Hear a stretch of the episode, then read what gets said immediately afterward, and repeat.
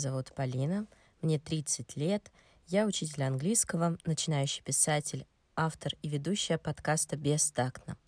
Давайте тактично обсудим все то, что кажется неважным, о чем мы думаем мельком, а порой стесняемся. Позволим себе быть бестактными в желании подумать о себе.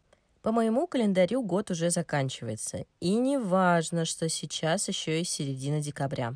Я готова подвести свои итоги. И помимо вопросов, которые я насобирала, я еще решила сделать микровыводы по прошлым выпускам. Каждая тема — это небольшая веха, и о ней есть что рассказать. И немного шаблонные пункты, как победы и фейлы года.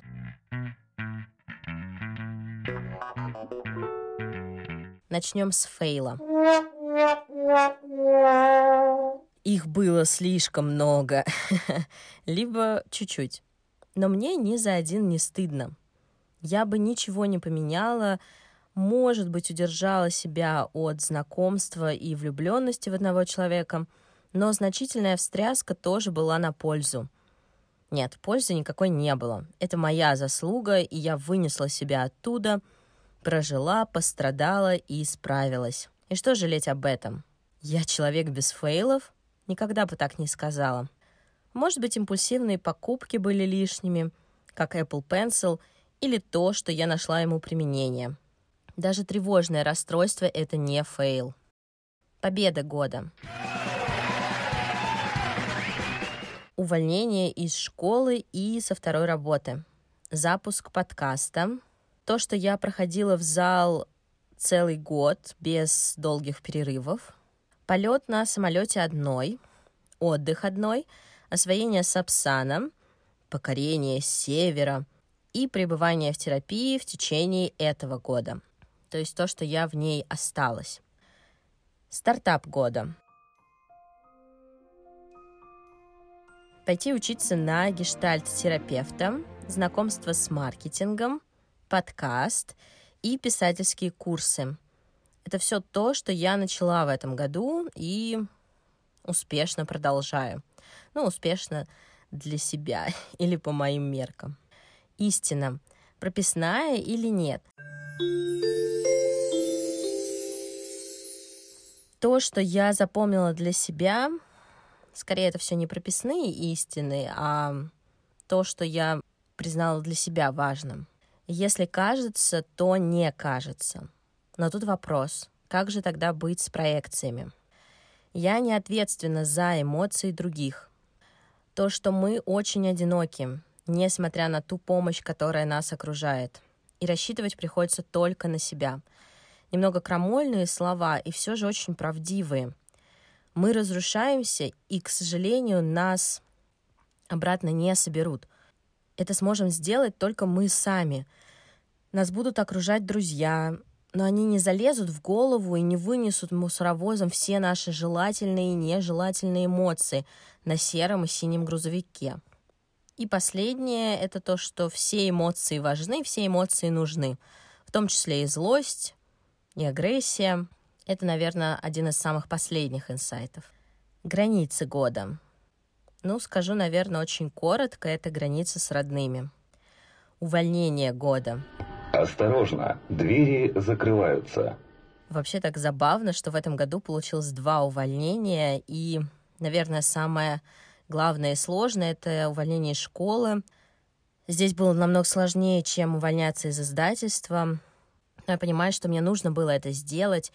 Есть тоска по людям, месту, рутине, но я нашла способ поддерживать связь и оставить себе все самое приятное, без вот этой тревожной посыпки мнение года. Я поняла, что людей, готовых поддержать меня, больше, чем кажется. Их, правда, нужно поискать с помощью общения с новыми людьми. И то, что я стала зависеть меньше от чужого мнения. Какая радость, наконец-то! Тревога года. О том, что состояние боли и одиночества навсегда. Магическая безысходность — вот эта песня, выхода нет, и полетели. А еще я заметила, что когда тревога включается, я начинаю ускоряться и трясти всех остальных, свое окружение. Быстрее, лучше, раньше и так далее. В плане работы, интересов и хобби. Это хорошая такая отправная точка, точнее маркер, который сигнализирует о том, что тревога запустилась. Изменение года. Это челка, которую я стала в итоге отращивать. Пирсинг в носу, моя любимая железочка — и ремонт в комнате. Теперь у меня синие обои. Как же они мне нравятся, очень красивые. Инсайт про работу. Можно работать по-другому. Ощущение денег меняется. Может хватать меньшей суммы, но при этом ты себя не изнуряешь. И вроде разные суммы, но если на первом месте работы мне казалось, что мой труд стоит дороже, потому что я вкладываю всю себя полностью — и как будто бы мне должны были оплатить мою жизнь, оценить, то на второй я тоже продолжаю вкладываться, но сохраняю себя. Страх года. Страх одиночества и не найти себя профессионально. На приятной ноте заканчивает этот блог. Тут будет веселая музыка, чтобы не так грустно было. и перехожу к вопросам. Как же мне было стыдно просить задавать вопросы. Мне казалось, что у меня никто ничего не спросит, как же я на них буду отвечать. Но вопросы появились. Я очень рада. Спасибо тем, кто меня в этом поддержал и задал их. Так что вперед отвечать. Итак, первый вопрос. Почему на свиданиях люди ищут недостатки, а не достоинства в первую очередь? Думаю, что момент знакомства — это стресс, и первая реакция — это защита, будто на тебя нападают. Но, по сути, ты находишься близко, рядом с незнакомым человеком какое-то время. Внимательно к нему или к ней присматриваешься и замечаешь все. Внешний вид, походку, сережки, руки, ногти, как будто бы на собеседовании. Мы же не всматриваемся в стрижку отца или матери. Мы привыкли их видеть и в спортивном костюме, и в вечернем платье. А здесь незнакомец. Какой ты? М-м, тебе нравятся фильмы по комиксам, а не Тарковский? Фу, инфантил. Ты веришь в гороскопы? Ох, нам с тобой не по пути. Увидеть достоинство можно со временем. Ну или сразу. Вот это брови, вот это губы, вот это мышцы. Шучу. Например, вот это юмор. Как просто с тобой разговаривать. Как ты относишься к компьютерным играм? Какие игры тебе понравились?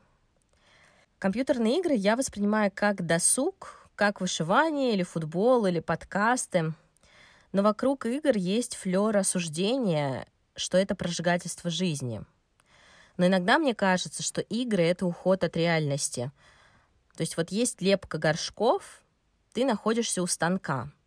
А если ты играешь в компьютерные игры, то ты обычно какой-то персонаж со своей историей и жизнью, и будто ты можешь уйти от проблем в другой мир.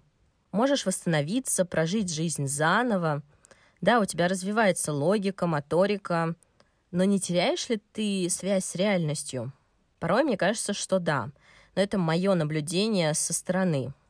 Про компьютерные игры я помню только из детства. Это игры про Кузю и про рыбку Фредди но я не могла долго сконцентрировать свое внимание и еще сильно расстраивалась, когда проигрывала. Пять лучших событий 2021 года. Первое — запуск подкаста. Второе — новые друзья. Третье — поездка в Териберку. Четвертое — увольнение, целых два. И пятое — начало учебы на психотерапевта.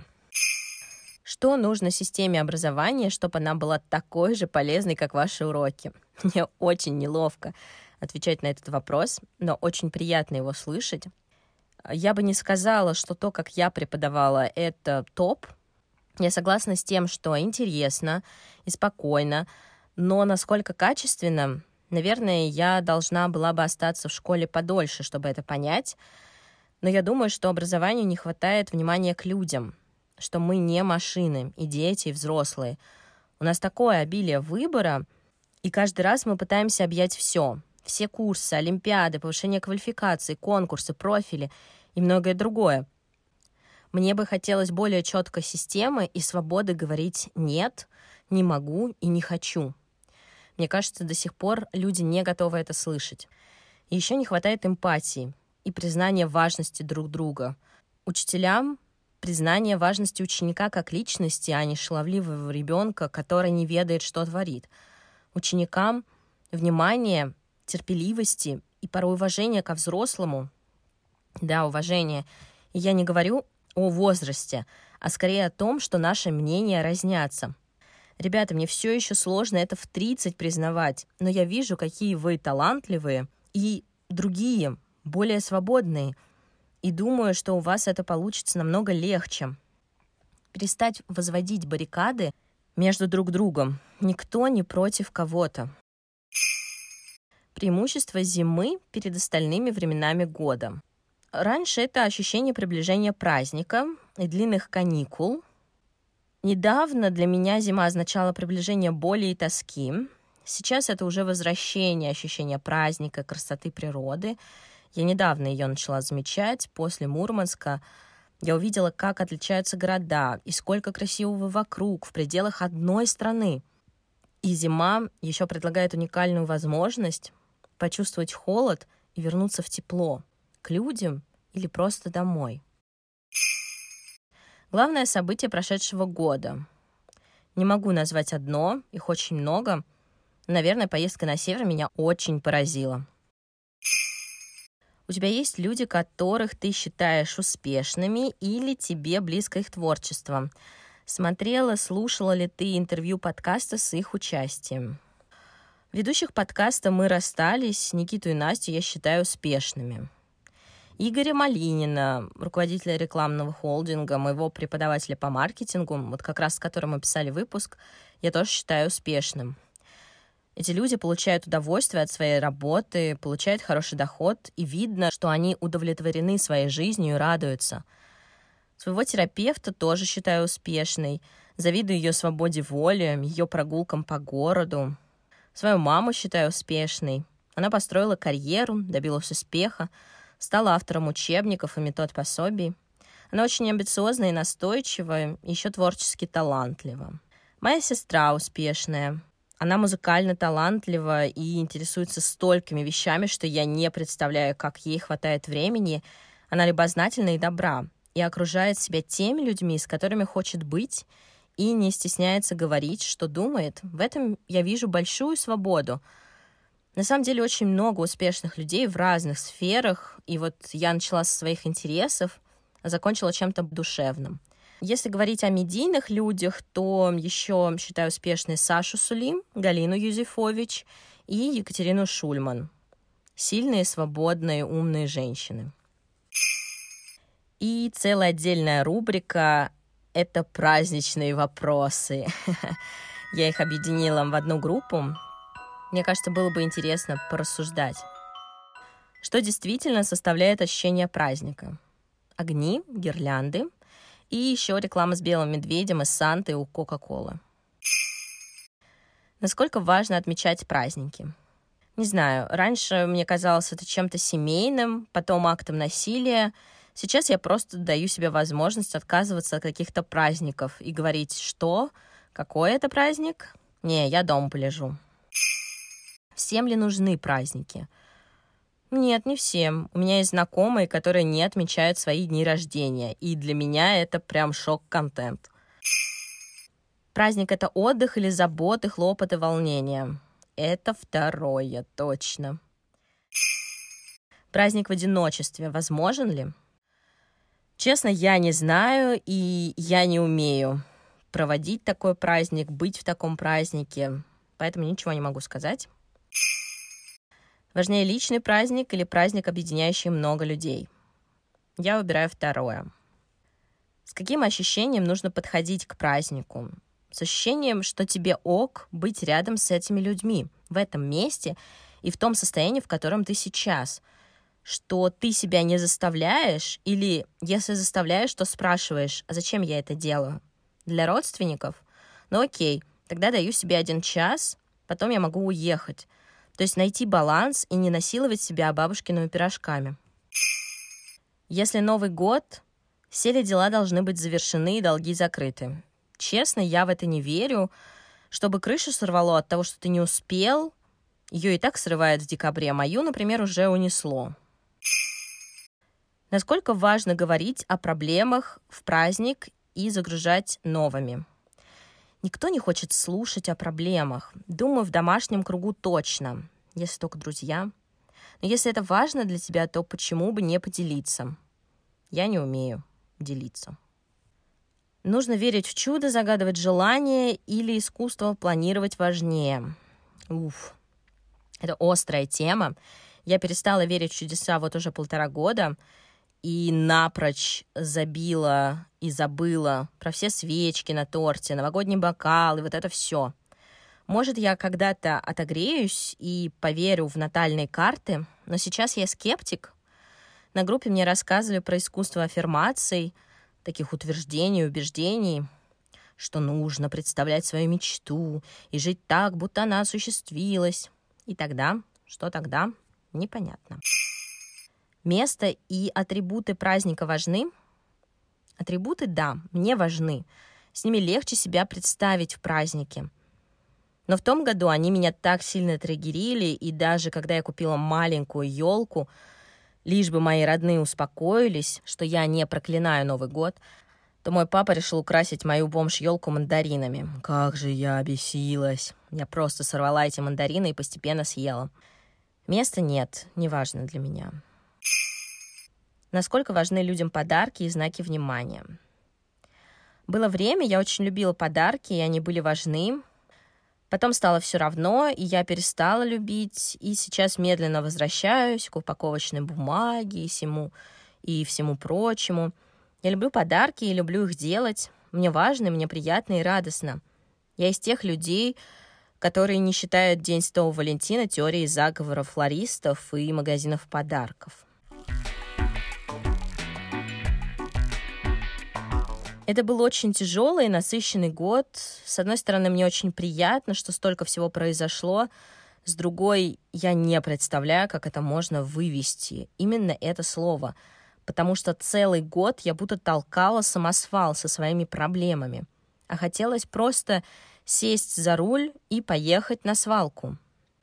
Думаю, важно оглядываться и смотреть на весь год, потому что в нем много достижений и приятных моментов, о которых забываешь — вот если бы я не заглянула в Инстаграм, я бы не вспомнила о писательских курсах, которые меня захватили, о новом телефоне, о том, что у нас появился щеночек Хагрид, который уже превратился в огромного Хагрида. Сейчас в декабре я испытываю боль и стресс, но я знаю, что это не навсегда, временно.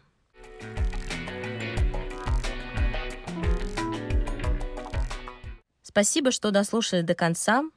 Получилось сумбурно и обо всем, но мне было приятно остаться наедине с этими мыслями и с вами. От первого шага до двадцатого выпуска. Спасибо, бестактно. Пожалуйста, ставьте звезды в Apple Podcasts. Да-да-да, там есть звездочки. Поставьте их, пожалуйста. Оставляйте отзывы. Можете поздравить меня с наступающим Новым годом. Лайки в Яндекс Музыке. Подписывайтесь на подкаст на разных платформах и даже на Spotify. Не забывайте про телеграм-канал с анонсами и Инстаграм, а также Facebook страницу и паблик ВК. Все, пока.